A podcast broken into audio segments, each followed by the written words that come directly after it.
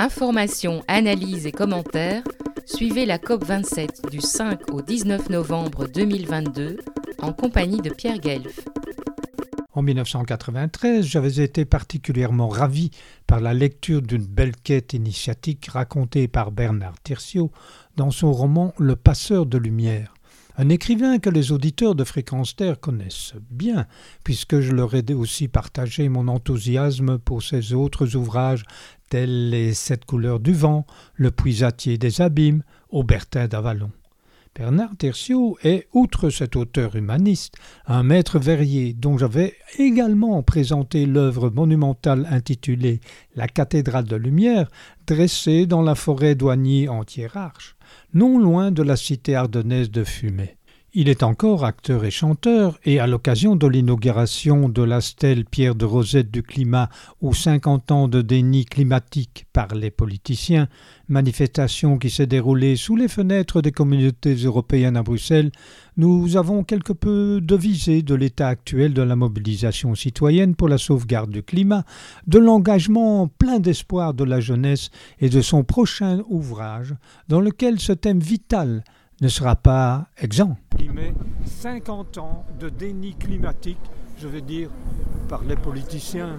C'est très symbolique pour vous d'être ici Oui, parce qu'on est dans, dans, tous ces combats euh, contre la spoliation, finalement. Euh, le fait que des décisions ne sont pas prises, des décisions ne sont pas suivies. Et, il y a une, une urgence qu'il faut absolument mettre, mettre en avant, parce que sinon pas dire qu'on est cuit, oui, avec le, climat, on l'est un peu quand même. Et, voilà, il faut, vraiment se mettre en route, quoi, oui.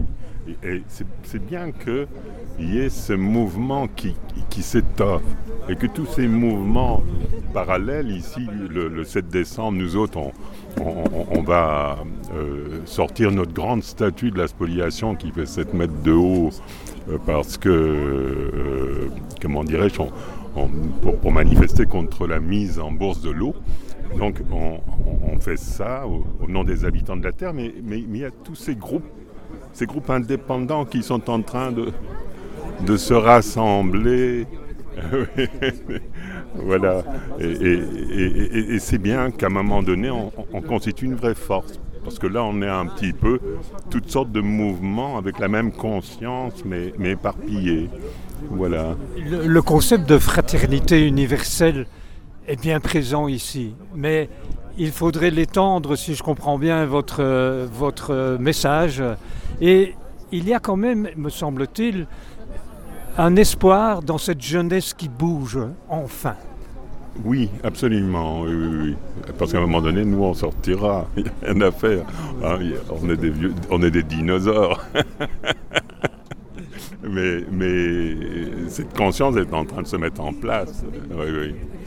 Avez-vous, moi j'ai un peu le sentiment, je crois que nous avons à peu près le même âge, j'ai le sentiment de laisser quand même une société bien malade et notre combat depuis moi, mai 68, vous depuis longtemps aussi je pense, est-ce que ce n'est pas un échec?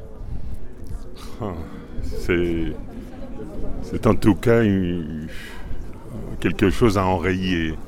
Hein, parce qu'on a des enfants, des petits-enfants, parce qu'on croit en la vie, on a aimé la vie. Euh, donc c'est vraiment, vraiment quelque chose qu'il faut enrayer à tout prix, quoi, jusqu'au dernier, jusqu'au dernier sou, j'ai envie de dire. Hein. Est-ce que l'une de vos prochaines euh, aventures littéraires pourrait aller dans ce sens que nous venons de parler ou bien Tout à fait, tout à fait. Moi, je, j'ai écrit un roman qui est projeté un petit peu dans le, dans, le futur, mais pas tellement, qui s'appelle La rivière verticale. Et voilà, qui, qui, parle de cette espèce de renouveau qu'on espère. Retrouvez et podcastez cette chronique sur notre site fréquence-terre.com.